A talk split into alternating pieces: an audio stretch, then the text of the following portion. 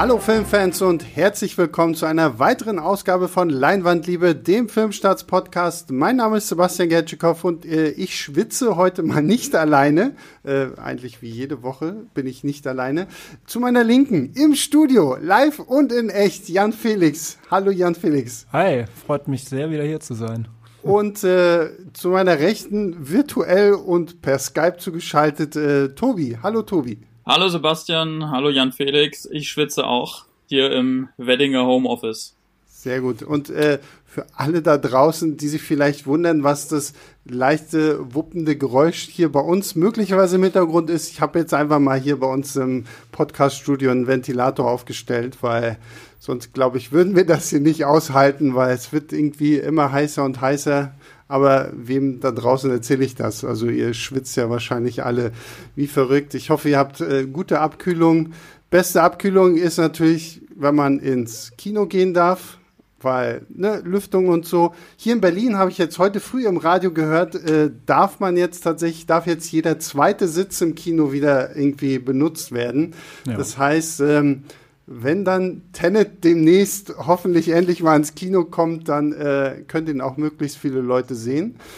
Aber über Tenet reden wir heute nicht. Wir reden über einen kleinen, aber sehr feinen deutschen Film namens Cocon.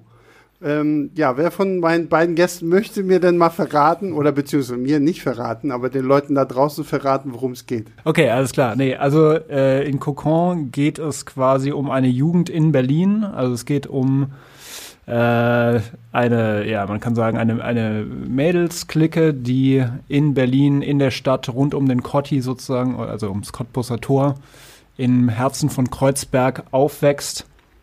Ähm, und äh, insbesondere um eine von diesen Mädels namens Nora, ähm, die irgendwie merkt, dass sie nicht so ganz zu diesem, äh, zu dieser, äh, äh ja, zu dieser Kultur irgendwie passt. So irgendwas ist anders an ihr. Und irgendwann stellt sie eben fest, dass sie, dass sie lesbisch ist. Oder zumindest, dass sie, dass sie auf andere Mädels mhm. steht. So, ne?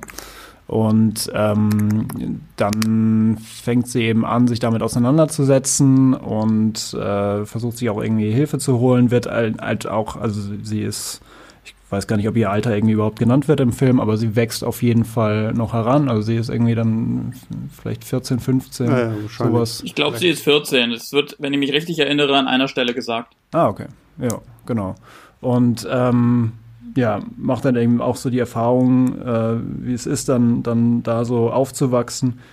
Aber ähm, Genau, also äh, trifft dann auch ein Mädel, äh, äh, äh, Romy, gespielt von Jella Hase, ähm, die ihr dann auch so manche Sachen zeigt, die irgendwie so ist ihre quasi ihre erste große Liebe, die ihr auch so neue Horizonte eröffnet, wo es irgendwie quasi nicht nur um die Romantik geht, sondern auch neue Sichtweisen auf das Leben und irgendwie auch so ein Gegenentwurf zu diesem ganzen quasi dreckigen Moloch mhm. des Tors und mhm. so weiter und so fort. Ähm, und naja, was ja. man vielleicht noch dazu sagen muss, so die, die junge Nora, so richtig Freunde hat sie ja nicht. Ne? Also sie, sie rennt ja viel mit ihrer, mit ihrer Schwester rum, Jule, und deren bester Freundin irgendwie. Und das sind ja so zwei Mädels, die, das sind so richtige Insta-Girls. So, ne? Alles muss irgendwie in eine Story verpackt werden und ähm, da passt sie halt so schon nicht rein, weil sie halt auch nicht so jemand ist. Nora sammelt eher irgendwie Raupen, die mhm. sie halt so in den großen Einmachgläsern dann irgendwie im Regal zu Hause stehen hat. Ähm, und fühlt sich halt so ein bisschen alleine gelassen. Und damit will ich vielleicht schon mal so ein bisschen vorwegnehmen. Ähm, ich habe Lena Glenke, die die Schwester Jule spielt, ich habe sie wirklich gehasst in diesem Film. also ich fand das so dreckig und gemein, wie sie teilweise mit ihrer kleinen Schwester umgegangen ist. Auf der anderen Seite habe ich es dann auch irgendwo wieder verstanden, weil dadurch, dass die Mutter ja offensichtlich irgendwie so ein äh, recovering Alcoholic ist, so die und dann auch wieder irgendwie in diesen Alkohol und all das so reinfällt. Ja. Ähm, ich wollte gerade sagen, ja. so, so recovering ist sie eigentlich. Ja, stimmt, so richtig recovered ist sie nicht, ähm, aber das da, dadurch fehlt halt auch diese Mutterperson. Vom Vater erfahren wir nie so wirklich irgendwie was, wo der eigentlich ist. Und somit ist ja für die junge Nora die einzige Bezugsperson halt ihre Schwester so, ne? Und mhm. so dieses, wie sie dann quasi aufwächst mit diesem, okay, alles muss Insta sein und alles muss irgendwie ah, die cuten Boys und keine Ahnung was sein, so das ist halt so überhaupt nicht ihre Welt und da fehlt ihr halt so dieser Bezugspunkt und das fand ich eigentlich ziemlich stark. Und wie gesagt, da fand ich halt diese äh, Lena Glenke, ich fand sie auch gerade toll, weil ich sie manchmal echt in bestimmten Situationen super gehasst habe. Weil als Nora zum Beispiel das erste Mal ihre Periode kriegt, da, da, da knufft sie sie noch und meint so, oh, du bist so peinlich, so, wie kannst du mir das antun? Ja, und ja, ja. später checkt sie dann halt selber, was Sache gewesen ist und entschuldigt sich dann so ein bisschen, aber halt auch nie so richtig und das und äh, genau, und Nora meint dann irgendwie so, ja, du brauchst mir jetzt dabei nicht mehr zu helfen, keine Ratschläge mehr. Ich habe mir sowieso schon YouTube-Videos angeschaut, so, ja. und dann ist halt irgendwie auch so, ja, okay, dann helfe ich dir halt nicht. Ja. Aber genau, also es fängt ja irgendwie schon damit an, dass quasi Nora zu ihrer älteren Schwester irgendwie in die Klasse kommt und da ist schon so mal mhm. klar, so von wegen, ich freue mich darüber nicht. Ja. Ich äh, bin davon nur von vorne bis hinten irgendwie genervt. Und ähm, genau, also sie erklärt ihr halt auch nichts, sondern es ist immer so von wegen so, ja, schau da nicht so genau hin, mach das einfach irgendwie, mhm. nerv mich einfach nicht. Ja. Ne? Ähm, ja, also Nora ist ja einfach irgendwie auch so sehr irgendwie so introvertiert, so ein bisschen, also intellektuell wäre jetzt vielleicht irgendwie zu viel gesagt, aber so, es gibt ja so Momente, es gibt irgendwie so eine kleine Aufführung an der Schule und während alle sich quasi vorne hinstellen, so richtig keine Ahnung, es gibt dann Rap und irgendwie so, so ein bisschen Leute hauen einfach irgendwas raus und sie mhm. liest quasi ein Gedicht vor, also über, ja. über ähm, ein Schmetterling. Über ne? einen Schmetterling, ja. ja. um mal quasi so der, der Bildwelt des, des Namens des Films mhm. irgendwie auch so zu folgen. Ähm, und da ist sie eben einfach irgendwie sehr anders als, als ihre Schwester, ja. ja. Ich, hab, ich muss aber trotzdem mal zur Ehrenrettung dieses Schwesternverhältnisses noch was sagen, Leute. Ja, dann bitte. Ähm, also ich meine, ihr habt natürlich recht, die, äh, die Nora, die, die Hauptfigur, die ist anders und vielleicht kann auch ihre Schwester das, äh, wie wir sie jetzt hier getauft haben, Instagirl, deswegen nicht ganz so viel mit ihr, mit ihr anfangen und so. Und man merkt, es gibt da dieses, dieses Lass mich bloß in Ruhe, ähm, äh, sozusagen Verhältnis, was, was von der, von der Schwester zur, zur Hauptfigur, zur Nora, ähm, ausgeht aber man merkt an anderen Stellen im Film auch, dass die, ähm, dass die Schwester, also Jule, trotzdem eine, eine Figur ist, die, die sich kümmern kann und so. Ne? Also die nimmt zum Beispiel in der, in der einen Sequenz dieses, äh, dieses Plastikbaby, dieses Übungsbaby, was die in der Schule bekommen, ne? Das nimmt die mit nach Hause und, und kümmert sich da ziemlich, ähm, ziemlich gut so drum. So, also es ist,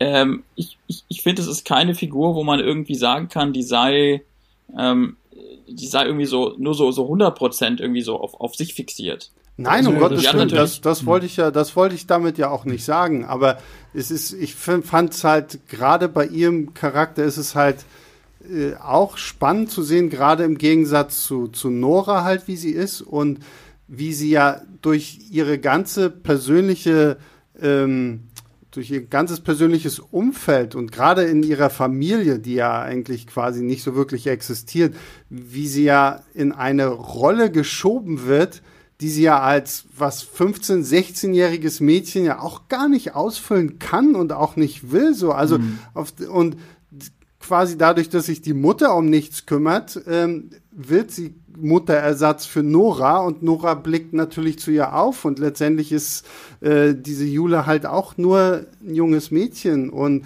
deswegen meinte ich ja, also an einigen Stellen habe ich sie echt gehasst, weil sie halt wirklich irgendwie so so, so super oberflächlich und auch sehr gemein war. Und auf der anderen Seite habe ich mir ja, shit, ja, aber es mhm. ist, sie ist halt nun mal nur 16, so, ne? Also, ja, ich, genau. das ist halt, und äh, man kann es halt super gut äh, nachvollziehen. Und da muss ich halt auch echt sagen, ähm, die Regisseurin und Drehbuchautorin dieses Films ist ja Leonie Krippendorf. Das ist jetzt ihr zweiter Film.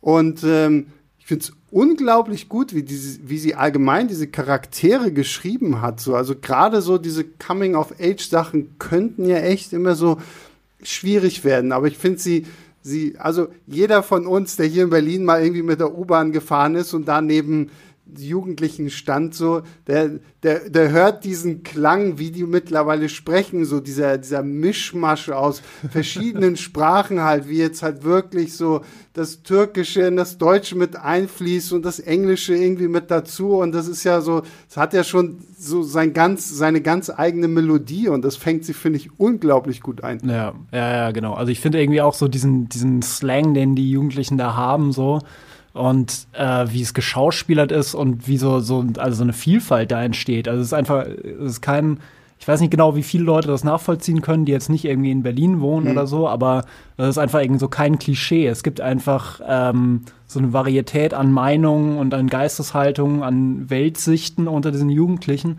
Das ist jetzt nicht irgendwie von wegen so, ja, das sind halt so die Boys aus Neukölln so mhm. und das sind hier irgendwie so dann so die, die braven Deutschen oder sonst was irgendwie so auf so, auf so binäre Pole fixiert oder reduziert, sondern das ist wirklich so, so der eine will halt unbedingt Kinder und die andere so, die findet das total doof.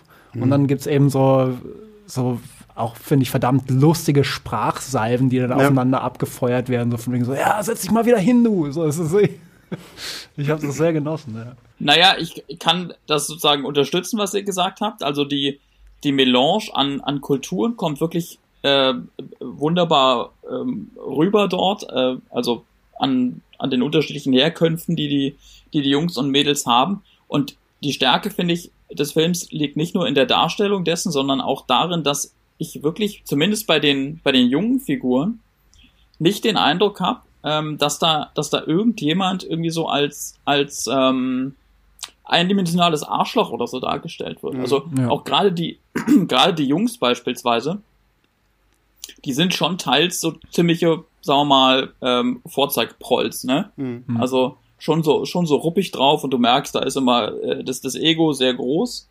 Ähm, aber die haben auch so ihre, ihre kleinen Momente, wo du dann irgendwie die Unsicherheit merkst oder ähm, wo du merkst, dass die eigentlich so ganz, ganz süß sind, so. also so, so, so eigentlich, eigentlich so ganz, ganz, ganz nette Typen, die so im einen Moment noch ähm, noch irgendwas rumprollen, aber im nächsten Moment dann schon wieder so ein, so ein Rück, Rückzieher machen und, und so eine, so eine, so eine gewisse Sensibilität zeigen. Total. Das fand ja. ich auch toll. Und, und äh, ich denke, dass, dass sozusagen die, das wirklich problematische ähm, Verhältnis dann weniger unter den, den Kindern ist in dem Film, sondern eher von den Kindern zu den Erwachsenen. Mhm.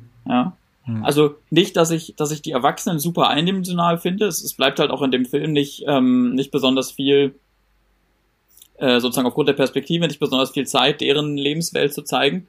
Aber man merkt eben schon, dass die, ähm, dass die, die, die Kids in dem Film alle so ein bisschen im, im Stich lassen. Ne? Ja. Also alle, also vorneweg die Mutter, die von den beiden, von den Schwestern, die im Mittelpunkt stehen, also von, von Nora, der Hauptfigur, und von Juli, ihrer Schwester, über die wir schon gesprochen haben. Die Mutter, die halt offensichtlich ähm, Alkoholikerin ist und dann, als die Mädels ihr morgens ein Geburtstagsfrühstück äh, gemacht haben, einfach nicht aus dem Bett kommt, weil sie noch, weil sie noch so fertig ist, ne? Aber auch diese Lehrerin, es gibt eine Szene, da sitzt Nora in der, in der Schule und spricht mit einer ähm, Lehrerin darüber, was sie so emotional bewegt. Also die Lehrerin hatte offenbar äh, alle möglichen Kinder eben danach befragt. Ne? Also da geht's dann nicht um, um Noten oder so, sondern darum, was, was die Kids gerade bewegt. Na, das ist Und ja, das Not ist ja so ein bisschen dieser Sexualkundeunterricht auch in Bezug auf dieses Geschichte, was äh, Jan Felix ja vorhin schon meinte, dass sie ja auch diese Babypuppen ausgibt, damit man das mal irgendwie üben kann. Und diese Lehrerin will ja quasi so Vertrauensgespräche haben, damit sich die Leute auch so unter, unter, äh, unter vier Augen halt irgendwie über Sexfragen irgendwie auslassen können, wo sie sich vielleicht nicht trauen, die vor der gesamten Klasse irgendwie zu stellen. Genau. Ne? Hm. Genau, und jetzt kommt der Punkt, auf den ich hinaus wollte. Nora versucht ihr zu sagen, dieser Lehrerin, dass sie ähm, Mädels halt sexuell attraktiv findet mhm. und dass sie nicht so richtig weiß, was was das ist äh, und ob, ob das irgendwie wieder weggeht, ob das normal ist. So, mhm. ne? Mit diesen, mit diesen Fragen geht sie in das Gespräch und versucht es halt so, so vorsichtig zu sagen, aber die Lehrerin die tut das halt ziemlich ab. Also mhm. deren, deren Antwort ist, ist im Grunde, äh, ja, das, das kann mal sein, aber das, das geht halt auch wieder weg. Ja. Und das war's. Also ja. sie, sie, sie geht überhaupt nicht wirklich auf, darauf ein, dass die, dass die Nora da einfach eine, sozusagen in dem Moment eine große Frage hat und ein bisschen mehr Erklärung braucht, als nur, naja, jetzt schwärmst du halt mal für ein, für ein Mädchen, das ist irgendwie in dem Alter vielleicht auch mal ganz normal, aber das Implizierte daran ist, das geht auch wieder weg und dann hat sich die Sache. Mhm. Ja. Und, und da, und im Grunde ist das ein Moment, wo, wo die Lehrerin vielleicht gar nicht aus böser Absicht, aber einfach aus ihrer eigenen Prägung heraus gegenüber ähm, Sexualität die Nora völlig alleine lässt. Ja. ja. Und damit ist sie auch eine der Erwachsenen in dem Film, die das machen. Neben der Mutter. Ich ähm, finde auch tatsächlich die Szene eine der besten im Film. Also ich, es mhm. gibt viele Szenen, die mir gefallen, aber die finde ich vor allem deswegen großartig, weil es da eben auch keine solche Klischees gibt. Also die Lehrerin, die das quasi sagt, die wirkt jetzt nicht irgendwie wie so ein böser Stinkstiefel, die irgendwie so im Hinterkopf hat, so ja, ja, ja, so Mädels und Jungs, so muss das sein und mhm. irgendwie alles andere ist vielleicht mal so eine Phase oder sowas, sondern die halt wirklich wirkt wie so eine, ich weiß nicht, wie soll ich sagen, irgendwie so eine etwas bemutternde, leicht überforderte Klassenlehrerin, die dann so ein bisschen so sagt, so, ja, ja, ist ja alles mhm. okay, so, ist halt Pubertät und mein Gott, das ist halt verwirrend und so weiter und so fort. Und die das quasi einfach so abtut, ohne es, wie du auch gerade richtig gesagt hast, so, ohne es so wirklich zu wollen. Aber das halt trotzdem irgendwie schon so sehr destruktiv ist in dieser Szene. Und das eben ja, auch. Wie gesagt, äh, ja.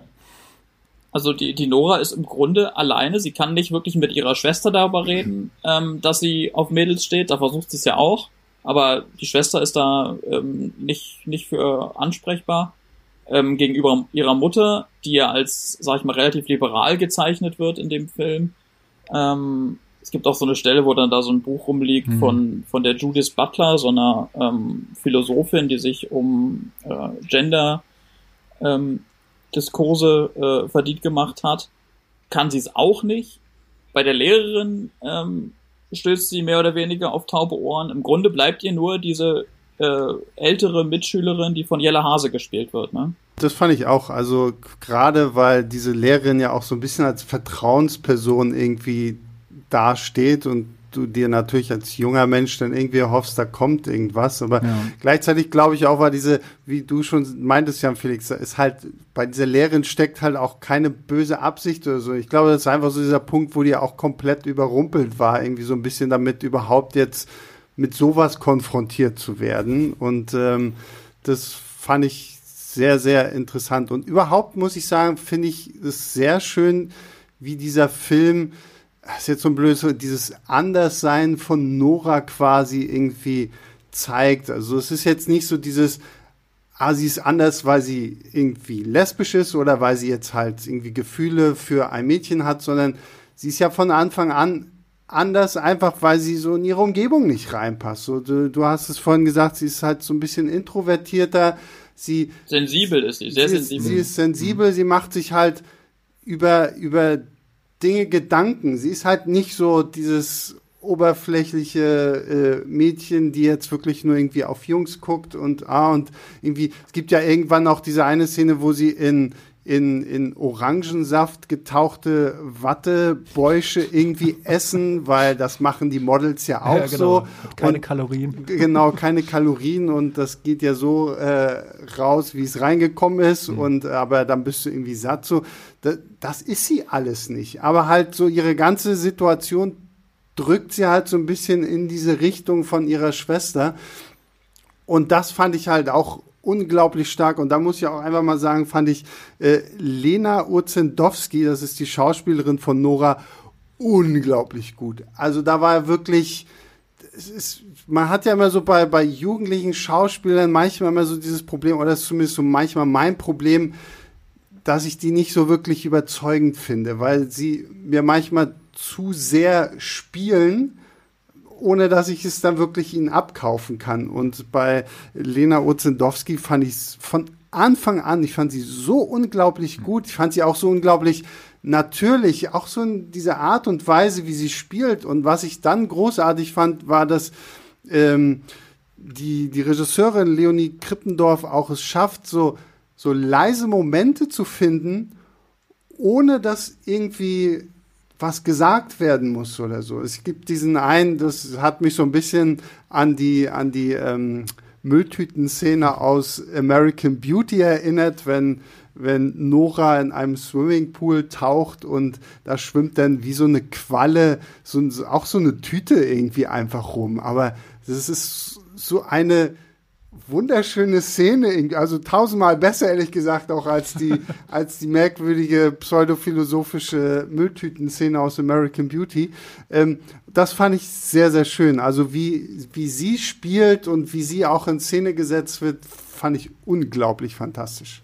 Ja. Und wie sie auch darüber spricht, über diese Tüte, das fand ich tatsächlich sogar noch besser, als wie das eigentlich in Szene gesetzt war. Hm. Weil sie davon total ergriffen ist und das dann so poetisch beschreibt, ähm, dass das da so eine, so eine Wassertüte ist, voller, voller Licht und Wasser halt, weil sie im Pool schwimmt, mhm. ähm, die dann aber, sobald sie draußen ist, irgendwie ja, in, sich, in sich zusammenfällt und nichts mehr von ihrer, von ihrer Schönheit hat. Und, mhm. und wie sie das sozusagen, also wie die Nora das beschreibt und wie sie offenkundig von diesem Eindruck ergriffen ist, das fand ich vor allem stark. Mhm. Ja, also ich muss auch sagen, also ich habe das Schauspiel von Lena Ozandowski da sehr bewundert. Ähm, und eben auch so im, im, also in diesem Kontrast zu dieser überkrassen Instagram und, und auf Jungs eigentlich krass fixierten Kultur. Also, ne, also selbst die Mädels machen ja eigentlich permanent auch sich selbst und andere Mädels runter, so für, für irgendwie so, ja, die ist nicht schlank genug, schau mal, wie das schwabbelt und ja. sonst was. Ähm, und dass sie da krass nicht reinpasst und dass eben Lena Ozendowski, also ich hatte persönlich nie Geschwister, aber sie erinnert mich irgendwie so an, an kleine Cousinen von mir oder sowas, die halt auch so ein bisschen verschüchtert sind und halt, also so diese Manierismen auch total raus hat mhm. und man, man kann sich das einfach so eins zu eins einfach vorstellen und gleichzeitig eben noch so ein differenziertes Spiel hat. Also auch so, so merkt, so, okay, das ist so Schüchternheit und keine Erfahrung, aber es ist auch so eine, so eine Stärke da, so quasi so ein bisschen ja. zu sagen, so, ja, okay, das, das nehme ich mir aber jetzt. Also das bin halt irgendwie dann mhm. auch ich. Ähm, ich muss allerdings zu dieser, zu dieser Mülltüten-Szene sagen, das habe ich tatsächlich sehr anders gesehen. Also, okay. das hat mich ehrlich gesagt so ein bisschen gestört. Ich fand es so, so überpoetisch. Ja. Als hätte sich da irgendwie jemand hingesetzt und das so diesen Monolog da geschrieben oder Dialog eigentlich. Äh, und dann gesagt so, ja, das ist jetzt besonders bedeutungsschwanger. Und das baue ich jetzt in den Film ein, damit sie irgendwie nochmal so richtig poetisch da irgendwie quasi so ein bisschen so eine ja, so eine, so eine, naja, nicht Lebensweisheit, aber so eine Metapher für, für Vergänglichkeit irgendwie geben kann. Äh, aber, aber Jan Felix, ich finde, es passt halt so gut zur Figur. Also, ich weiß, ich weiß, was du meinst. Ich habe auch äh, den Film ähm, zunächst teils als ein bisschen platt begriffen. Ich habe den auch zweimal gesehen, einmal zur, zur Berlinale und dann jetzt nochmal in Vorbereitung auf den Podcast. Und ich fand ihn beim zweiten Mal deutlich stärker als mhm. beim ersten Mal. Beim ersten Mal hatte ich eben auch diese Kritik von wegen, okay, also manches ist dann doch ein bisschen sehr deutlich aufgedrückt. Äh, meinetwegen die Wassertüte, aber auch überhaupt diese zentrale Metapher mit dem Kokon. Ne? Also mhm. es geht ja um eine, es geht ja um eine junge Frau, die sich offenkundig verwandelt in dem Film, die an Sicherheit gewinnt und, und lernt, zu ihrer Sexualität zu stehen. Und gleichzeitig hast du halt ähm, diese junge Frau, wie sie da so, ein, so, eine, so eine Raupe oder mehrere Raupen hat, die dann am Ende zum, zum Schmetterling werden. Also es ist schon noch, noch, noch, eine noch deutlichere Metapher konnte man eigentlich nicht, nicht finden für, für ja. das, was, was dort als Geschichte erzählt wird. So. Aber ich habe mir jetzt beim zweiten Mal gucken gedacht, ich meine, es geht halt einfach um, um, um eine 14-Jährige. Ich, ich kann, ich meine, ich bin ähm, von, von der Erlebniswelt einer 14-Jährigen relativ weit weg, so wie wir alle. Aber ich kann mir schon vorstellen, dass das, ähm, was sie da sozusagen empfindet, das, was sie da sieht und welche Metaphern sie auch dafür findet und was sie mag und so, dass es alles aus ihr herauskommt und nicht irgendwie aufgedrückt ist und deswegen im Grunde sehr, sehr passend. Ich also find, ich finde auch, auch, und ich meine, man, man kennt, klar, wir können uns jetzt als drei Kerle nicht in die äh, Gefühlswelt äh, von einer 14-Jährigen reinversetzen, aber wie ich so an, an, meine Kindheit und in diesem Alter zurückdenke, du hattest schon auch immer mal so Leute, die gefühlt älter waren, als sie sind. So, man sagt ja immer, oh, in dem wohnt eine alte Seele oder mhm. irgendwie sowas. Und es gibt schon so auch durchaus, glaube ich, so diese Kids und äh, die halt wirklich das alles ganz anders sehen, eben weil sie so, so Beobachter sind. Und ich fand, Nora war für mich auch eine starke Beobachterin, so, so, die halt so ihr Umfeld irgendwie wahrnimmt und es so versucht halt in ihre, in ihre Welt so einzufangen. Und äh, da, da hat mich das so von Anfang an so gar nicht gestört, dass sie manchmal halt wirklich so sehr poetisch will. Ich meine, klar, dieses mit den, mit den Raupen und so, dass sie die da sammelt, das war schon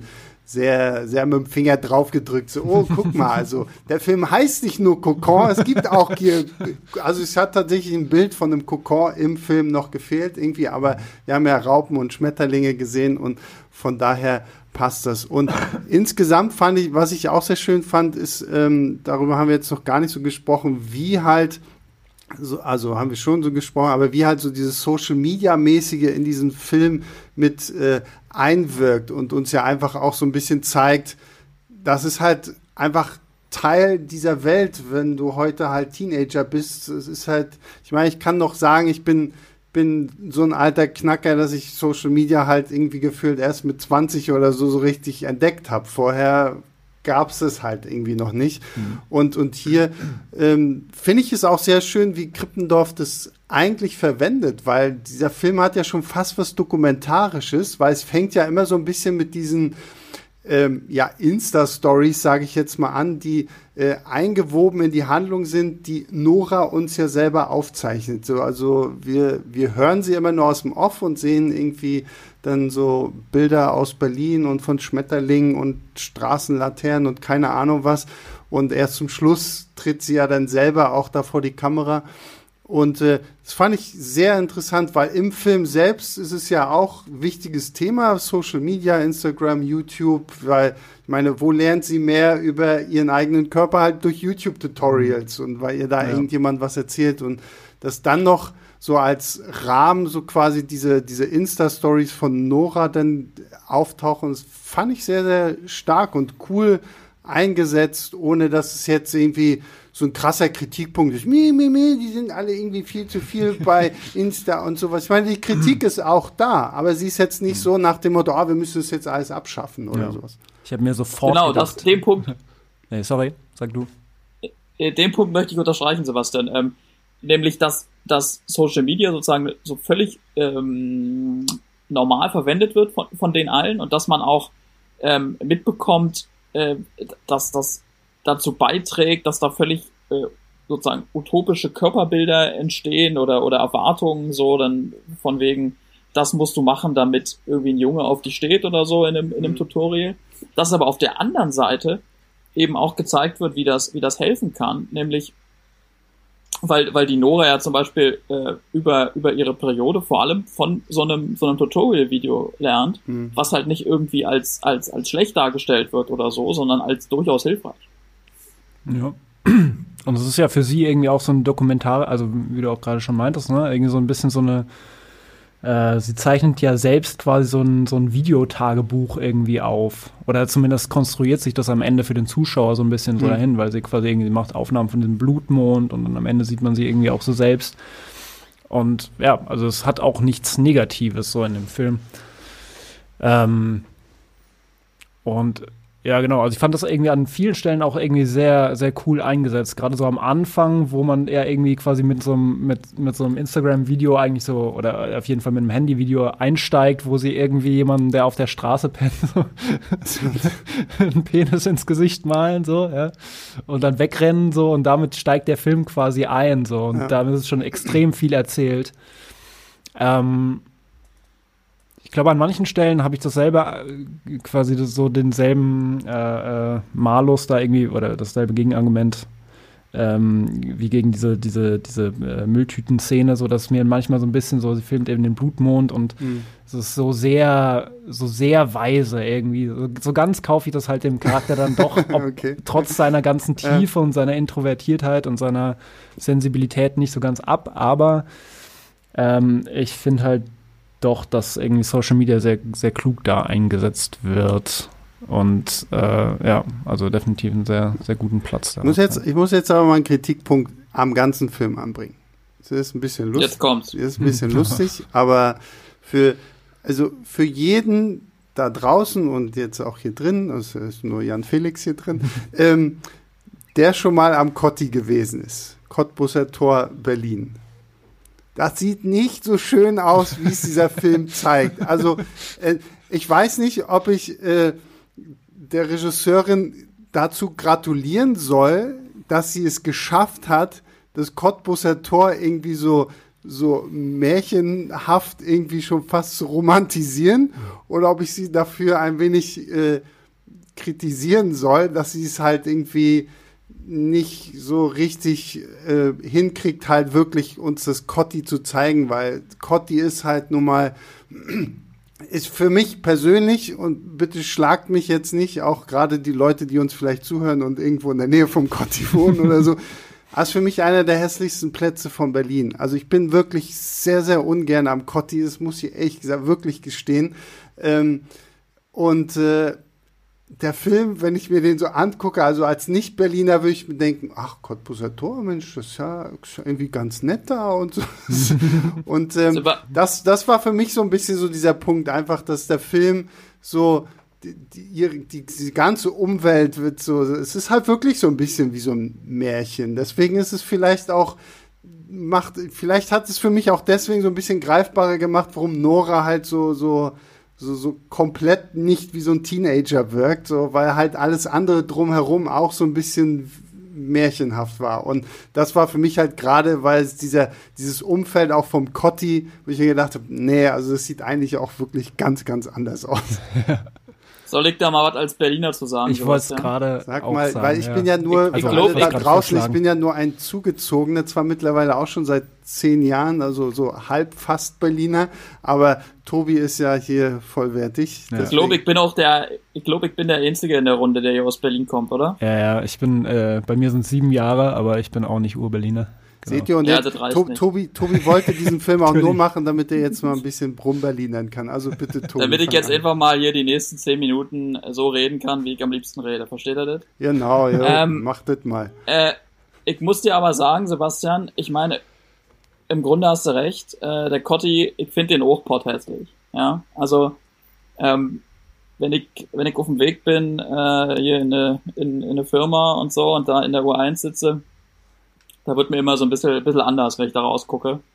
Und ja, also äh, jetzt wieder vielleicht ein bisschen normaler. Ähm, äh, der ist, also das ist natürlich eine eigene Empfindung, wie man, wie man den Platz wahrnimmt. Das ist halt ein, ähm, eine, sozusagen so, eine, so, eine, so ein runder Betonbau ähm, mit, mit wirklich hässlichen Fassaden, der ähm, der einfach auch gerade für, für Berliner Verhältnisse eben sehr sozusagen kalt wirkt. Ne? Also Berlin ist ja eine sehr mh, hm, sehr grüne Stadt und da, davon sieht man halt am Cottbusser Tor ähm, da in, in Kreuzberg wenig.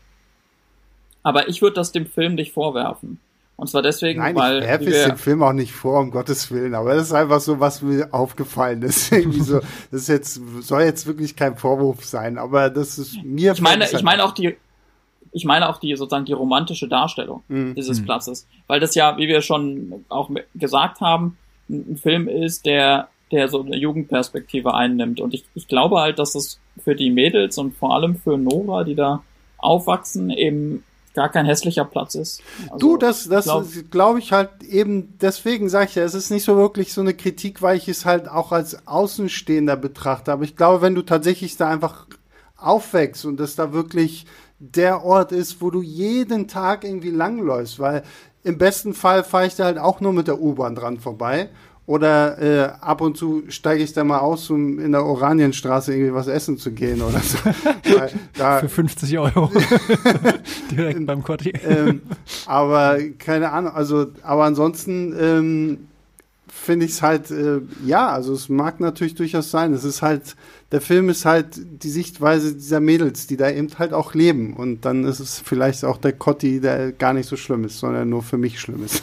Ja, also ich, ich finde eben auch so, dass so, ähm, dass man das auf jeden Fall, also ich würde das dem Film auch überhaupt nicht zum Vorwurf machen. Also ich finde, das ist einfach das Konstrukt des Films, dass mhm. er irgendwie auch sagt, so, ich will hier eben, wie, wie ihr schon meinte, so irgendwie eine Art von Märchen erzählen. Ich will quasi diesen Sommer so als Zeitkapsel auch ja. irgendwie. Es ist ja auch durch das ganze Bild. Es ist irgendwie so rotstechig. Es wirkt alles wie so ein alter Film manchmal. Mhm. Ähm, und ja, über den Sommer haben wir noch gar nicht geredet. Ja, genau, aber, aber das, ich finde, das spielt halt da rein, dass man irgendwie auch solche, es fängt irgendwie so an, dass, dass Nora irgendwie sagt, so wir schwimmen von der einen Seite des Cottis zur anderen, bis wir irgendwann aus dem Becken schwimmen, äh, äh springen, so, ne? Also das ist schon ein bisschen so dieses, ja, der Cotti, das, das ist so meine mhm. Jugend, das sind ja. meine Straßen, so da, da habe ich gelernt, was ich so brauche, irgendwie auch. Also so ein wirklich so ein Jugendding, so, es ist irgendwie, wie halt der Ausflug der, der, der, der Jungs irgendwie in Stand By Me. So, das, mhm. das ist quasi die Funktion dieses Platzes auch. Und dann ist er natürlich eben auch mit so einer immensen Bedeutung und, und dann eben auch Schönheit durch das Bild irgendwie dann, oder Schönheit, sagen wir mal, ja, also ja, irgendwie Schönheit auch mhm. aufgeladen, so, genau. Und da natürlich äh, würde man oder würde ich realistisch, der ich auch nicht in Berlin und vor allem nicht am Cotti aufgewachsen bin, halt sagen, so ich äh, ich muss wirklich, also pro Tag höchstens einmal von der einen Seite des Cottis zur anderen schwimmen. So, das reicht dann Ja, aber wie gesagt, dann, dann, dann, dann lassen wir es einfach so. Wir, wir loben die Regisseurin, dass sie es geschafft hat, den Cotti so schön zu romantisieren, weil ja. die Wirklichkeit sieht dann doch ein bisschen anders aus. ja. ähm, ja, ich glaube, dann haben wir zu dem Film eigentlich alles gesagt. Oder möchte jemand noch irgendwie haben wir noch irgendwas Wichtiges vergessen, bevor wir zu unserem nächsten noch, Punkt kommen? Ja, äh, nur noch den Punkt, den ich eben auch kurz nochmal angerissen hatte, unterstreichen, und zwar den Sommer. Also der, der Film spielt ja explizit, also es wird gesagt, im Sommer 2018. Mhm. Äh, das war der heißeste Sommer irgendwie seit Beginn der Wetteraufzeichnung oder sowas in die Richtung. Und das merkst du dem, dem Film auch einfach an. Jan Felix hatte es gerade schon so ein bisschen angesprochen. Ähm, der ist oft gegens Licht gefilmt, es wirkt alles super hell und heiß und so. Mhm. Und das, das bekommt sozusagen nochmal so eine, ja, so eine äh, im wörtlichen und übertragenen Sinne Hitzigkeit, mhm. das Ganze, diese, diese, diese Geschichte. Ähm, und ich weiß nicht, ob das sozusagen beabsichtigt war, ist eigentlich auch egal, aber man kann diesen, diesen Sommer, der äh, sozusagen historisch war, in seinen Temperaturen und so ja auch durchaus als, als Transformationspunkt sehen, weil in Zukunft uns aufgrund des ähm, Klimawandels eben mehrere solche Sommer erwarten und das ja auch gerade jetzt in dem Moment, wo wir diesen Podcast aufnehmen, schon wieder echt ziemlich heiß ist. Deswegen und, haben und so, wir einen Ventilator hier im Podcaststudio. ja, das ist, das ist schön für euch, Jungs. Ich habe hier leider keinen. Ähm, also wir werden uns dran gewöhnen müssen. Ähm, die, die Erde hat sich transformiert, vor allem zeigt sich das in diesem Sommer, wo der Film spielt. Und ich meine, es geht auch um, um eine Transformation ähm, einer, einer, einer jungen Dame in dem Film. Insofern passt auch das super zusammen. Ne? Wunderschöne Schlussworte zu einem heißen Sommer. ähm, dann vielleicht kurz, äh, ich weiß, die Filmstaatskritik liegt, gibt äh, dreieinhalb Sterne. Jetzt, äh, Jan Felix, was gibst du? Ähm, also da ich sie geschrieben habe, würde ich tatsächlich ach noch du, mal ach, ach, siehst du, ach Gott, das ist sie. Da könnt ihr mal sehen, wenn man nicht ordentlich vorbereitet ist. nee, genau, aber ich würde tatsächlich bei diesen dreieinhalb Sternen ja. irgendwie auch bleiben. Also ich, ich fand ihn, ich fand ihn jetzt irgendwie tatsächlich nochmal sehr schön anzusehen. Ich habe mhm. ihn auch nach wie vor genossen, so, aber ja, dreieinhalb Sterne Idee ist. Ja, okay. Tobi? Ich leg einen drauf muss sagen, ich habe den auch erst mit dreieinhalb bewertet, ähm, hatte ihn allerdings zur Berlinale Zeit gesehen und da ist so ein bisschen das Problem, dass ich eben super viele Filme gesehen habe in dieser Festivalzeit ja. und man eben dann manchmal einfach so ein bisschen erschöpft ist und, und vielleicht irgendwie, weiß ich nicht, so Erwartungen an, an, an, an Filme hat, die ihn dann unfair sind in dem Moment. Wenn man den aber äh, also zumindest mir ging's so, ich, wenn ich den außerhalb des Festival-Kontexts eben jetzt gesehen habe, fand ich den, fand ich den stärker. Vor allem, weil mein ursprünglicher Kritikpunkt, dass ich ähm, insbesondere die zentrale Metapher platt fand, eben gar nicht mehr so gilt, wie ich finde. Und deswegen lege ich jetzt einen Stern drauf. Ich habe erst 3,5 gegeben, aber jetzt gebe ich 4. Da ist ja ein halber Stern drauf. Äh, ja, ich äh, bin nicht so gut in Mathe. Ja, es ist, es ist heiß draußen, Leute. Ich gebe auch vier Sterne. Ähm, ich fand ihn auch echt schön. Also, wie gesagt, wir haben ja schon viel darüber gesprochen, aber tatsächlich so als Coming-of-Age-Drama so fand ich den sehr schön, sehr nuanciert, mit starken Charakteren und ohne jetzt irgendwie, dass man so das Gefühl hat, okay, das hat jetzt halt ein Erwachsener geschrieben, so, sondern es wirkt alles sehr, sehr natürlich und auch wirklich sehr kindlich und ähm, genau so eigentlich, ja, wie man sich das wünscht, eigentlich für so ein Coming-of-Age-Drama, dass es halt wirklich dich auch so ein bisschen an deine eigene Kindheit irgendwie erinnert. Und selbst wenn wir hier jetzt halt ein junges Mädchen sehen, gibt's immer irgendwelche Aspekte, die man halt auch für sich irgendwie so da rausziehen kann oder wo man sich, ja, stimmt, irgendwie da und da ging es mir vielleicht auch irgendwie so und habe ich mich auch irgendwie alleine gefühlt. Das fand ich sehr, sehr toll. Und deswegen ähm, haben wir jetzt mal hier, wollen wir jetzt noch mal ein bisschen auf Coming-of-Age-Dramen eingehen. Und äh, weil das letzte Woche mit Christoph und unseren Top 5 der besten Filme oder unserer Lieblingsfilme mit Twist gut geklappt hat, machen wir hier jetzt mal äh, eine Top 3, weil wir sind drei Leute. Ähm, unsere Lieblings-Coming-of-Age-Filme. Mhm. Und ähm, ich würde mal sagen, ähm, Jan Felix, weil du nicht so häufig da bist, du darfst nur mit deinem Platz 3 anfangen. Meinem Platz 3. Ähm, ha. okay. Ähm, gleich mal quasi ein Film, der, der, also es ist Kids von Larry Clark von 95, glaube ich. Ähm, und es geht quasi um eine Bande oder um, um eine Gruppe von Straßenkids in New York. Ähm, wenn mich nicht alles täuscht, ja. Ähm, äh, die quasi irgendwie skaten, durch die Gegend fahren, irgendwie, also wirklich so ziemlich irgendwie auch so alleingelassen sind in dieser Stadt und eigentlich auch jede Menge Scheiße bauen. Also irgendwie äh, Leute vermöbeln, kiffen, so die, die, ganze Palette quasi irgendwie und dann geht es irgendwie noch darum, ist so ein bisschen noch so AIDS ist noch so ein Thema so und dann äh, geht es so darum, ob jemand HIV-positiv ist oder nicht. Und ähm, das war für mich irgendwie so ein, ich habe den gesehen, da war ich irgendwie relativ jung. Und was für mich irgendwie diesen Film sehr ausgemacht hat, war, dass dieses, so diese, diese Kultur von Straßenkids war für mich irgendwie so extrem erschreckend, aber unglaublich faszinierend zur selben Zeit. Hm. Also ich, irgendwie dachte ich so, wow, okay, krass, das ist extrem anders als, als quasi so meine behütete, privilegierte Welt, in der ich aufgewachsen bin, aber irgendwie will ich auch dazugehören, so. Ich will auch die ganze Zeit auf der Straße rumrennen. Ich will auch irgendwie so mutig oder so, ähm, äh, ähm, so, so reuelos, so ohne, ohne irgendwie Ängste irgendwie so durchs Leben gehen und irgendwie einfach machen, ja, und mhm. irgendwie so diese, diese Stadt für mich erobern und äh, ja, genau, irgendwie so diese ganzen Erfahrungen machen. Und ich hoffe, du hast nicht alle Erfahrungen gemacht, die da in dem Film gemacht werden. Äh, ich habe seitdem mein Leben danach ausgerichtet, dass ich alle. Nee, nein, Quatsch. Ähm, nee, also es werden ja in dem Film auch sehr, also es ist auch ein sehr harter Film, mhm. ne? Also es kommen auch einfach Sachen vor, die will ja jetzt nicht zu viel verraten für die Leute, die vielleicht Bock haben, sich den noch anzuschauen, aber da kommen auch also Dinge vor, die aus so einer Unschuld entspringen und dann ins so richtig übergriffige, quasi gewalttätige gehen. Mhm. Ähm, ähm, und also das ist ja auch von, von Larry Clark, der später irgendwie diesen, diesen Ken Park-Film gemacht hat, der irgendwie sehr berüchtigt quasi dafür war, dass er auch extrem hart äh, jugendliche Schicksale dargestellt hat. Ähm, und äh, also auf jeden Fall nichts für schwache Nerven, aber eben genau dieses, dieses Gegenspiel von so Schrecken hm. und Faszination, so, ja. so in der, in der Stadtjugend quasi, die ich dann irgendwie so, so halb bewundert, halb ja, nicht verachtet, aber irgendwie so, vor der ich mich halb so erschrocken habe. So, das mhm. hat mich irgendwie daran als Coming-of-Age-Film fasziniert. Ja, krass. Kein nichts zu sagen, habe ich tatsächlich nicht gesehen. Mhm. Ähm, Tobi, dein Platz 3?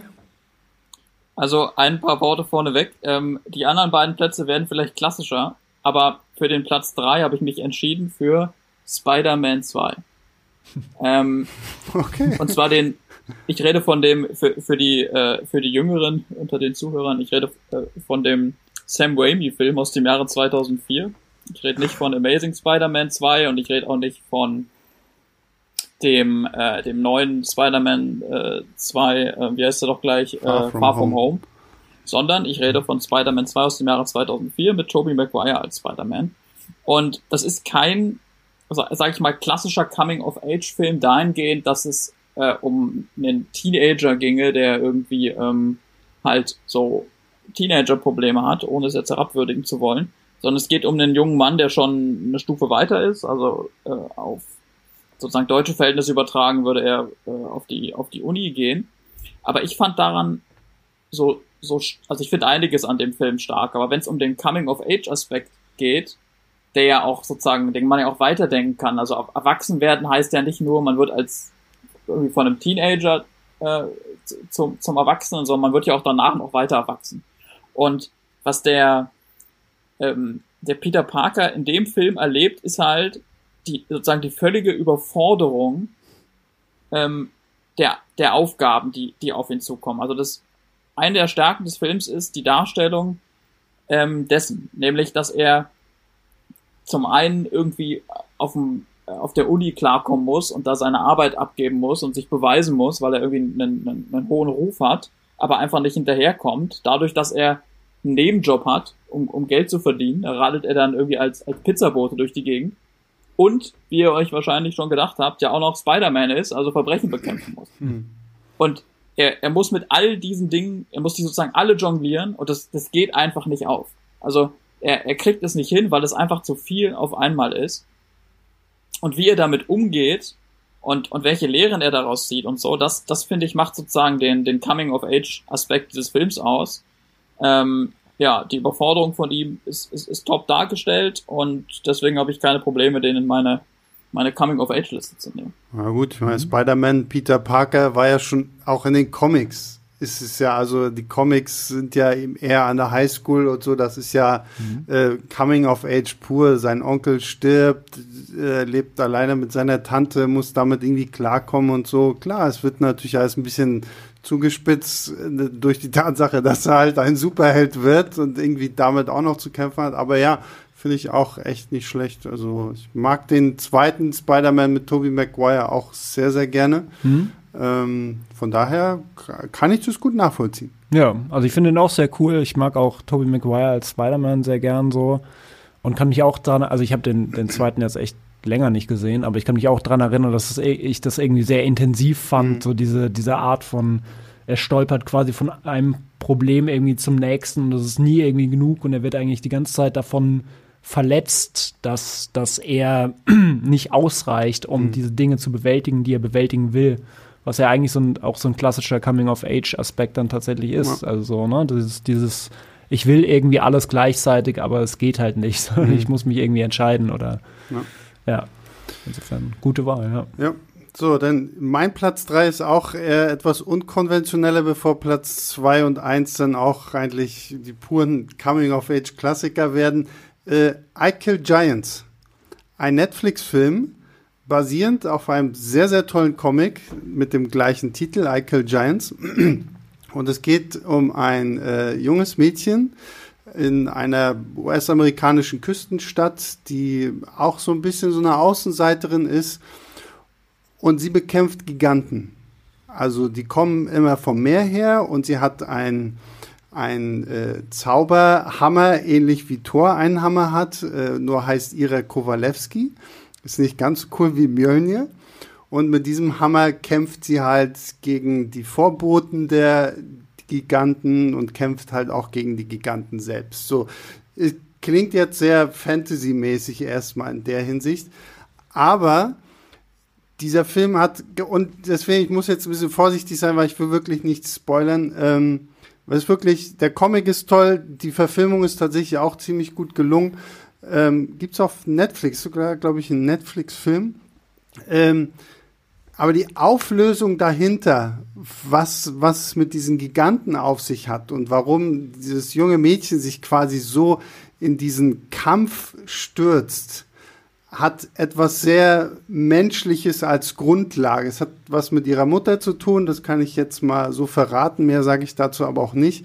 Und ähm, im, im Comic wird es noch sehr ähm, ambivalenter dargestellt, wo du am Ende nicht wirklich weißt, okay, hat sie jetzt wirklich gegen Giganten gekämpft oder ist es quasi nur so ein so eine Art Hirngespinst von ihr gewesen, um ihr eigenes Leben irgendwie besser bewältigen zu können, wogegen der der Film da ein bisschen bisschen offensichtlicher ist. Ähm, aber tatsächlich, das finde ich sehr, sehr toll. Kann ich beides empfehlen, ähm, Comic und den Film. ist auf jeden Fall mal was anderes und sieht sehr, sehr cool aus, weil so die ganzen Fantasy-Sachen so mit den Giganten und so, das sieht auch ziemlich stark aus. Ja. Also es klingt extrem spannend. Ich habe äh, den Film, von dem Film an sich keine Ahnung. Äh, ich habe den Namen schon mal gehört, so, aber also ja, den schaue ich mir auf jeden Fall an. Ja, kann, kann ich nur empfehlen. I Kill Giants, äh, wirklich sehr unterhaltsam. Gut, dann Platz, kommen wir zu Platz 2. Jetzt fange ich mal bei Tobi an. Tobi, Platz 2. Mein Platz 2 ist deutlich, deutlich klassischerer Coming-of-Age-Film verglichen mit Spider-Man 2 und zwar Ginger and Rosa. Ein, ähm, ich glaube, britischer Film von äh, Sally, von der Regisseurin Sally Potter. Spielt in äh, London in den 1960er Jahren und in der Hauptrolle der, der Ginger, also einer, einer jungen Frau, die da lebt zu der Zeit, sehen wir Elle Fanning. Mhm. Äh, ich, ich mag den Film ähm, so gerne, weil es dort äh, gelingt, eben diese, sozusagen diese Gefühlswelt der, der, äh, der jungen Ginger als eine, genauso wie bei ähm, Cocon, sensible, sehr sensible junge Frau darzustellen, die mit sozusagen zwei Problemen also zwei Ko Problemkomplexen gleichzeitig konfrontiert wird. Zum einen wird sie verdammt nochmal erwachsen, was ja, wie wir jetzt auch heute hoffentlich schon ein bisschen deutlich gemacht haben, schwer, gen schwer genug ist. Ähm, aber zum anderen findet bei ihr auch so ein politisches Erwachen statt. Also, hat er gesagt, der Film spielt in den 60ern. Hm. Das heißt, ähm, äh, es spielen äh, so Frauenrechte eine Rolle und es spielt die Angst vor dem atomaren Untergang eine Rolle. Das hm. ist was, was wir uns heute gar nicht mehr vorstellen können. Äh, zum Glück muss man ja sagen, nicht mehr vorstellen können, weil sich da die politische Lage ähm, ein Stück weit geändert hat. Heute haben die jungen Leute insbesondere, aber auch die Älteren sollten es halt Angst vor dem vor dem Weltuntergang durch ähm, durch den durch den Klimawandel. Damals war diese Angst vor dem vor dem atomaren ähm, Untergang durch die Kuba-Krise ähm, sehr, sehr präsent und das eben auch bei der, bei dieser Ginger, bei der Hauptfigur in dem, in dem Film. Und, und wie das sozusagen zusammenkommt, also wie sie einerseits so eine sensible junge Frau ist, die mit den üblichen Problemen in diesem Alter zu kämpfen hat, aber andererseits auch noch wirklich richtig Schiss hat, dass sie, dass sie morgen nicht mehr lebt, sie und alle Menschen, die sie mag, morgen nicht mehr lebt, weil eine Atombombe runterkommt das war einfach stark. Ja, also diese, sagen, diese, diese, diese Doppelbelastung. Ja. Ginger and Rosa. Klingt gut. Habe ich tatsächlich auch nicht gesehen. ja. muss jetzt hier sagen, so es wird langsam peinlich, aber gut. ähm, dann äh, gebe ich mal an Jan Felix weiter und hoffe, dass ich deinen Film jetzt gesehen habe. ja, also ganz kurz noch zu, zu Ginger and Rosa. Also ich habe den leider auch nicht gesehen, aber äh, klingt ziemlich spannend tatsächlich so. Also ungewöhnlich auch. Äh, mein mein zweiter ist tatsächlich, über den habe ich hier schon mal geredet. Äh, auch sehr klassische Wahl oder zumindest klassisch seit seinem, äh, seit dem Kinostart Call Me By Your Name. Ah ja. Genau. Den habe ich gesehen. Ja. Kann ich jetzt schon mal sagen. ähm, weil, also, ich fand ihn extrem intensiv, als ich ihn mir neulich tatsächlich auch sehr, nach sehr langer Zeit nach dem Kinostart zum ersten Mal angeschaut habe. Und der macht quasi was ähnliches wie Cocon in einer gewissen Hinsicht, weil er auch extrem talentiert dabei ist, so einen Sommer darzustellen und so diese, stimmt, ja. diese immense so Hitze oh, und ja. so diese, dieser Durst nach Neuem und so diese gleichzeitig so eine, so eine tiefe Melancholie manchmal. Und natürlich. Und italienischen Sommer möchte ich noch kurz betonen, einen italienischen Sommer.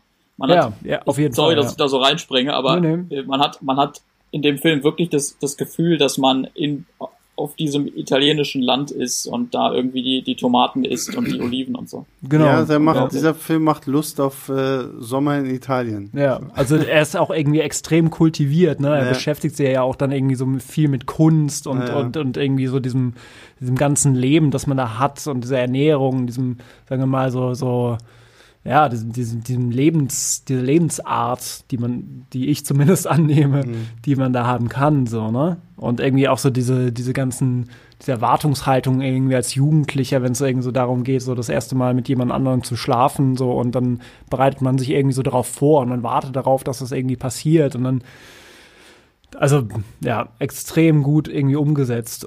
Also auf der einen Seite irgendwie extrem, äh, also ich habe mich da sehr, sehr drin wiedergefunden. Auf der anderen Seite äh, oder oder so gedacht so, okay, das das das kann genauso passieren.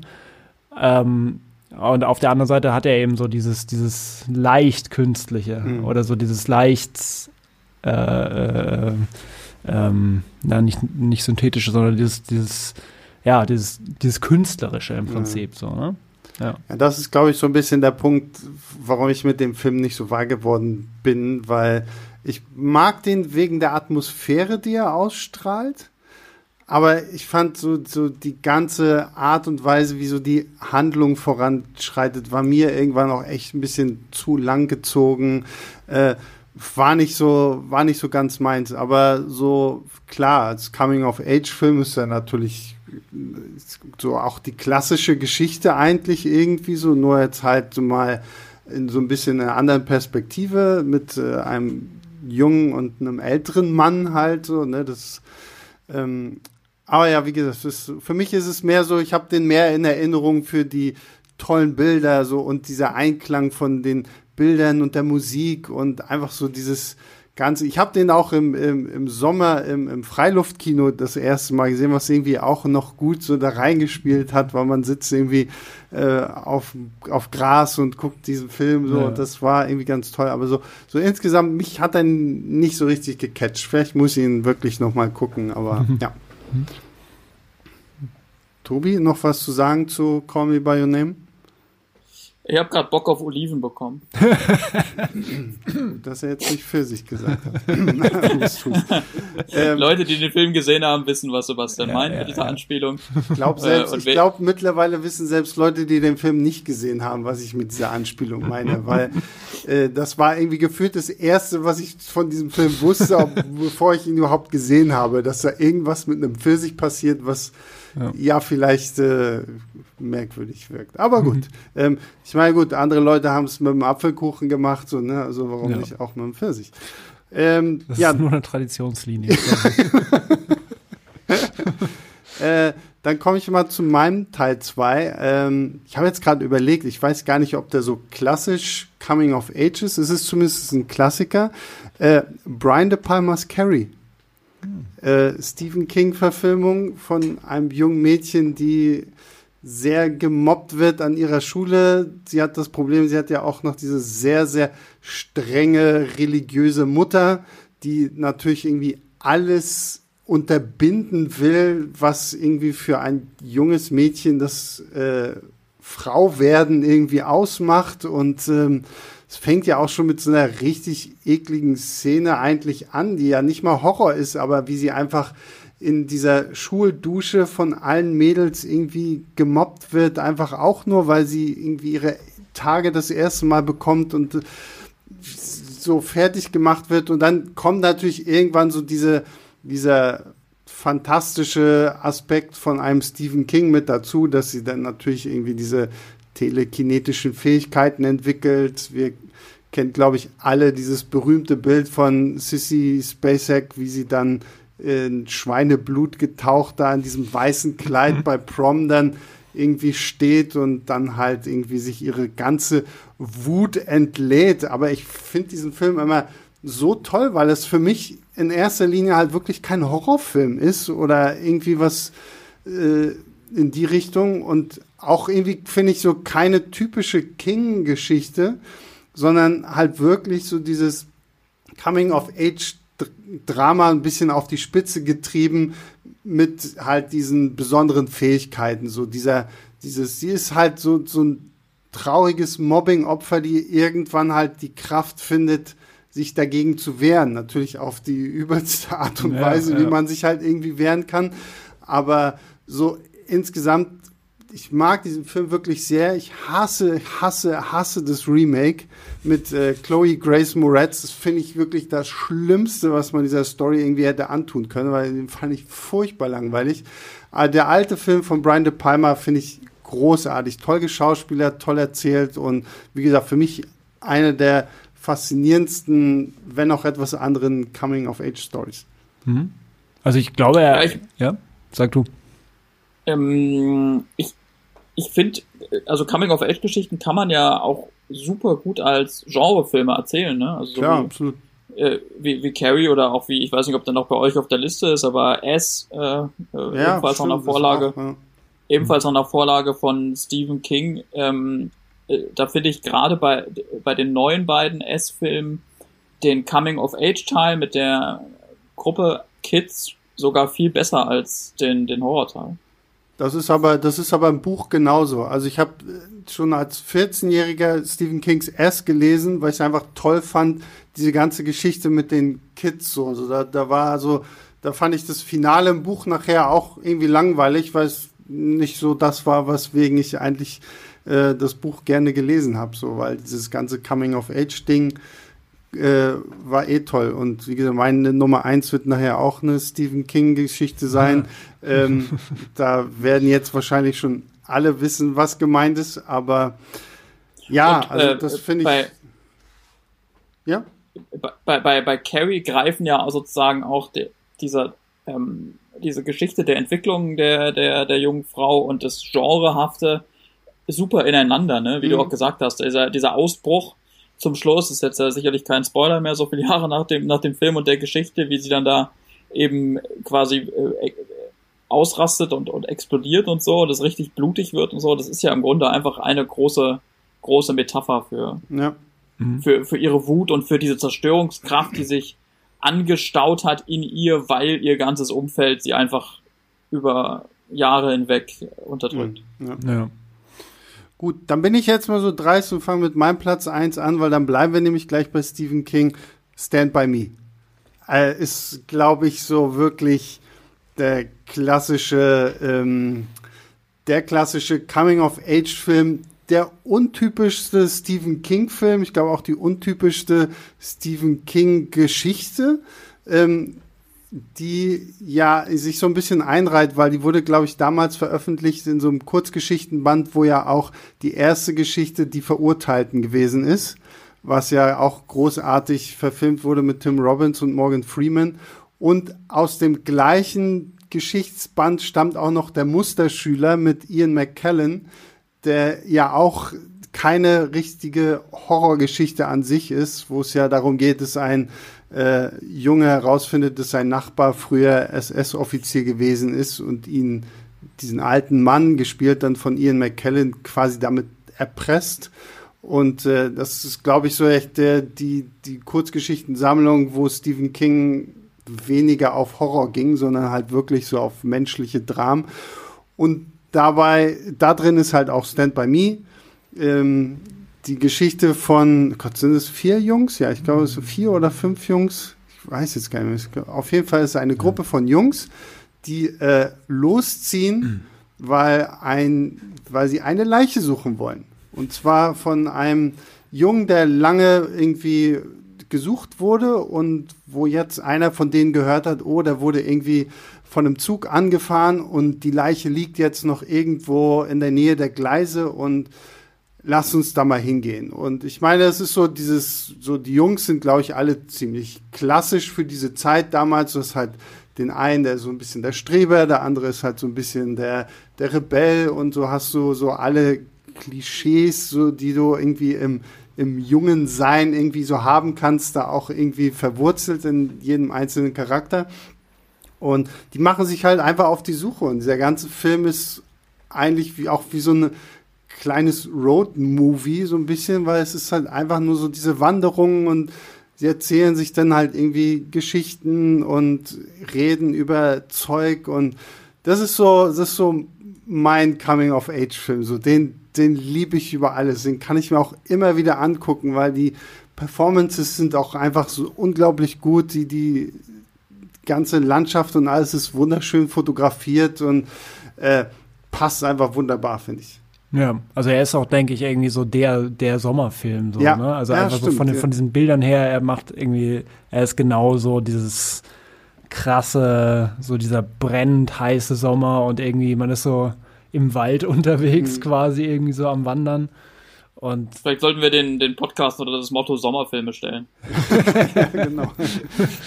Und äh, ja, also irgendwie auch so, genau, also so, so der Archetypus irgendwie für dieses so irgendwie so eine Gruppe von Freunden unterwegs genau, irgendwie ja. auf so einem Ja. Abenteuer, ne? Wo irgendwie so diese ganzen Sachen, die ich dann irgendwie auch so als Kind immer geschaut habe, irgendwie so fünf Freunde oder irgendwie so, ja, jetzt vielleicht irgendwie auch so Stranger Things oder sowas, Stimmt, so, ne? ja, Das so, so richtig, Ja. so da kommt es irgendwie her, so ein bisschen. Ja. Ja. Auch, ja. Okay, so, wer von euch möchte jetzt sein?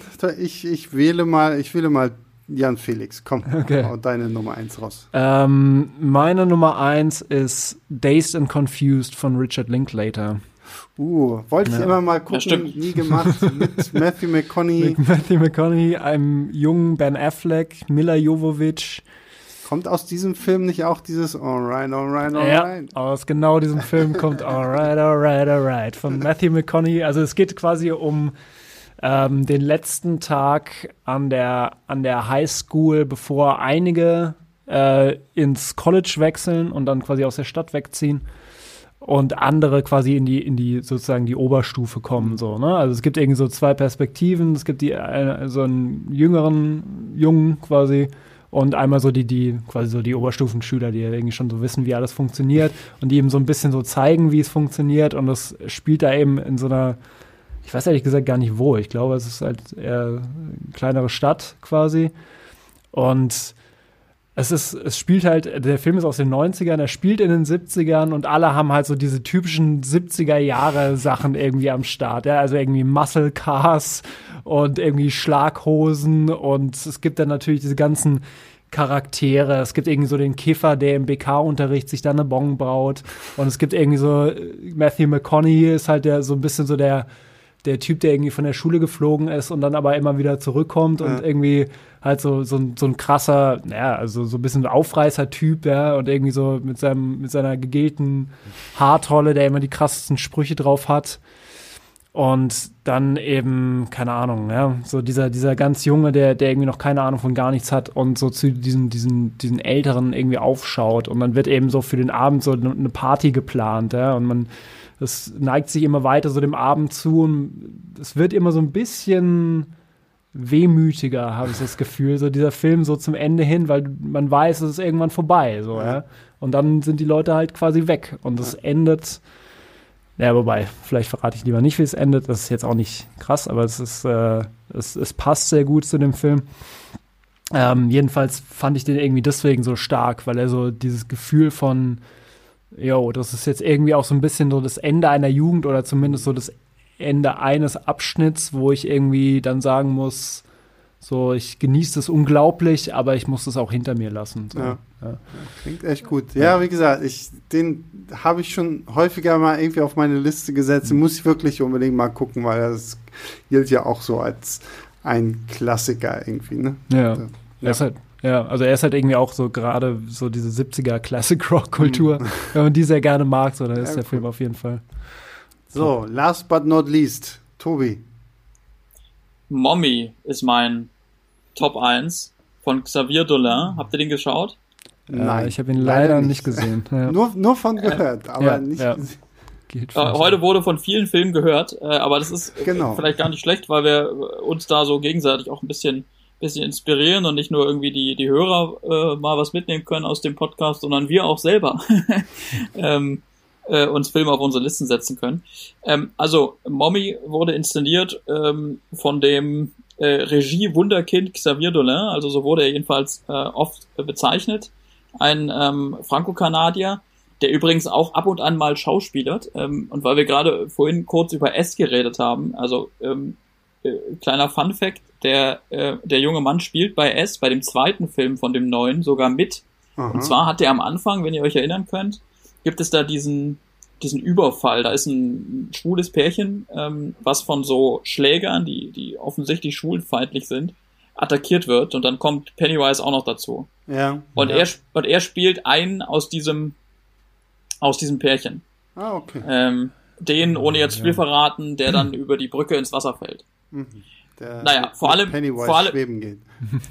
Vor allem ist er, vor allem ist er jedenfalls Regisseur. Und er ist bekannt für sehr ähm, so extrovertierte Filme mit mit eben extrovertierten Persönlichkeiten und auch viel so ähm, so Popmusikeinsatz, ähm, durch den das dann unterstrichen wird. Und ich habe, glaube ich, alle Filme von ihm gesehen, wenn ich jetzt richtig im Kopf habe, und finde äh, äh, Mommy da am am stärksten. Es ist eine ähm, Jugendgeschichte, die so ein bisschen erinnert an Systemsprenger, könnte man sagen. Mhm. Also es geht ähm, ebenfalls um einen ähm, um einen äh, äh, jungen Menschen. Ähm, in dem Fall ist er ein bisschen älter als die als die Figur in in Systemsprenger. Also ich, ich glaube ähm, im im Teenageralter, der so zu Ausbrüchen neigt und, und, und, und gewalttätig ist und schwer unter Kontrolle zu bekommen und so. Und der eine Mutter hat, ähm, die halt dummerweise auch noch alleinerziehend ist und sich halt um ihn, um ihn kümmert. Und das Zentrale in dem Film ist halt das Verhältnis von diesem, von diesem Jungen und der Mutter, was halt einfach wunderbar sozusagen vielseitig und, und vielschichtig ist, weil man ähm, merkt, dass die beiden äh, natürlich so ihre, ihre Probleme miteinander haben, aber einfach auch gleichzeitig trotz sozusagen dieser Probleme eine, eine wunderbar starke, starke Verbindung zueinander. Mhm. Ähm, und eine, eine Verbindung, die der Junge dann auch noch zu einer älteren Nachbarin knüpft, die, die sich, ähm, die sich dann ebenfalls um ihn, um ihn kümmert.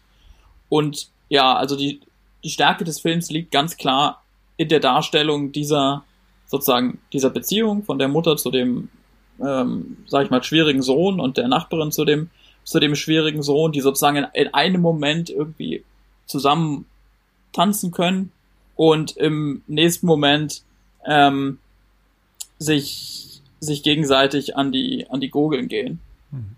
Und das ist ein, ein Film, der einfach, der einfach sozusagen dahingehend total mitreißt, ja, und der, ähm, den man sozusagen einerseits da wunderbar schön findet und dann vielleicht auch erschreckend und nicht so richtig weiß, was, was als nächstes kommt. Also was mit dem, was mit dem, was mit dem jungen Mann als nächstes passiert. So, das ist, das ist wie so ein, so ein bisschen wie so ein, so ein, so ein Pulverfass, ja, auf dem man da, auf dem man da sitzt, die ganze Zeit über. Und es kann sein, dass die nächste Szene dich beglückt, ja. Und das kann, es kann aber auch sein, dass die nächste Szene dir den, den Boden unter den Füßen wegzieht. Das ist, es ist beides. Und er hat mich auch dahingehend erinnert an ähm, unseren äh, Hauptfilm heute, Cocon, ähm, weil er mit dem, weil er das, das hatten wir bei Cocon gar nicht gesagt, weil er das Bildformat einsetzt, um so bestimmte Stimmungen zu, zu unterstreichen. Also äh, Cocon beginnt ja, glaube ich, auch in einem relativ engen Bildformat und es weitet sich dann irgendwann, mhm. Ne, mhm. als die die Hauptfigur sozusagen ihre ähm, äh, ihren nächsten Schritt geht. Und da gibt's in Mommy auch eine fantastische Szene, wo das so ist, äh, wo der besagte junge Mann, ähm, ich glaube, auf dem Skateboard durch die Gegend fährt. Und dieser Film ist bis dahin in diesem, ich nenne es mal Instagram-Bildformat gedreht. Ja, da könnt ihr euch wahrscheinlich was drunter vorstellen. Also so, hm. äh, sozusagen so ho wie hochkant. Hochkant halt. Ja, ja, genau. Ja, genau, hochkant. Aber in dem Moment, wo der auf dem Skateboard fährt, ist, ist es halt für ihn so ein, so ein Moment der Befreiung. Und mhm. er drückt dann mit beiden Armen das Bild auseinander. Mhm. Und es wird, und es wird für einen Moment sozusagen frei. Das ist ein, also das Bild wirkt dann auch sozusagen freier in diesem Moment. Und es ist äh, ein relativ simples Mittel, um eben sein, sein Gefühl in dieser Szene auszudrücken aber ein sehr, sehr effektives und damit äh, wahrscheinlich die sozusagen bekannteste Szene aus diesem Film geworden. Mhm. Mommy heißt er von Xavier Dollar. Klingt spannend, klingt gut. Äh, und Super. schön, dass du den Bogen zu Cocon nochmal geschlossen hast, weil damit sind wir dann jetzt auch wieder bei dem angekommen. Guckt euch Cocon an, startet diese Woche im Kino ähm, und wie gesagt im Kino, wenn Sie gute Klimaanlage haben, ist es alle Male besser als bei 30 Grad irgendwie zu zerlaufen. Äh, in diesem Sinne sage ich danke meinen beiden äh, Gästen, Jan Felix. Vielen Dank, dass du es hierher geschafft hast. Gerne, war nicht zerlaufen super, bist. mal wieder. ja. Und äh, Tobi, dein, dein äh, Skype-Bild ist bei uns mittlerweile eingefroren, aber wir hören dich zum Glück noch. Deswegen auch dir äh, vielen lieben Dank, dass du dabei warst. Immer wieder gerne, Sebastian. Und äh, größte Dank gilt natürlich allen da draußen, die uns hier Woche für Woche zuhören, wenn wir hier über Filme und über sonstiges reden. Es macht uns sehr viel Spaß, gerade auch wegen euch, gerade auch wegen dem tollen Feedback, was wir immer wieder bekommen. Und deswegen nochmal meine Erinnerung, Feedback, Kritik, Anmerkungen, was auch immer. Ihr könnt mir auch gerne eure Lieblings-Top äh, 3 Coming-of-Age-Filme schicken. Dann vielleicht habe ich dann noch ein paar Filme, die ich an Jan Felix und Tobi weiterreichen kann, die sie vielleicht auch noch nicht gesehen haben. Wenn ihr das machen wollt, schreibt eine E-Mail an leinwandliebe.filmstarts.de. Das kriegen wir, das lesen wir. Da freuen wir uns immer drüber, wenn wir Post von euch bekommen. Äh, in diesem Sinne, leinwandliebe.filmstarts.de. Und ja, damit bleibt mir nichts anderes übrig, als äh, mich nochmal bei allen hier zu bedanken, bei euch da draußen. Äh, bleibt gesund, äh, kauft euch Eis, kauft euch Wassermelone, bleibt irgendwie gekühlt und geht ins Kino. Wir hören uns nächste Woche wieder. Bis dahin, ciao, ciao.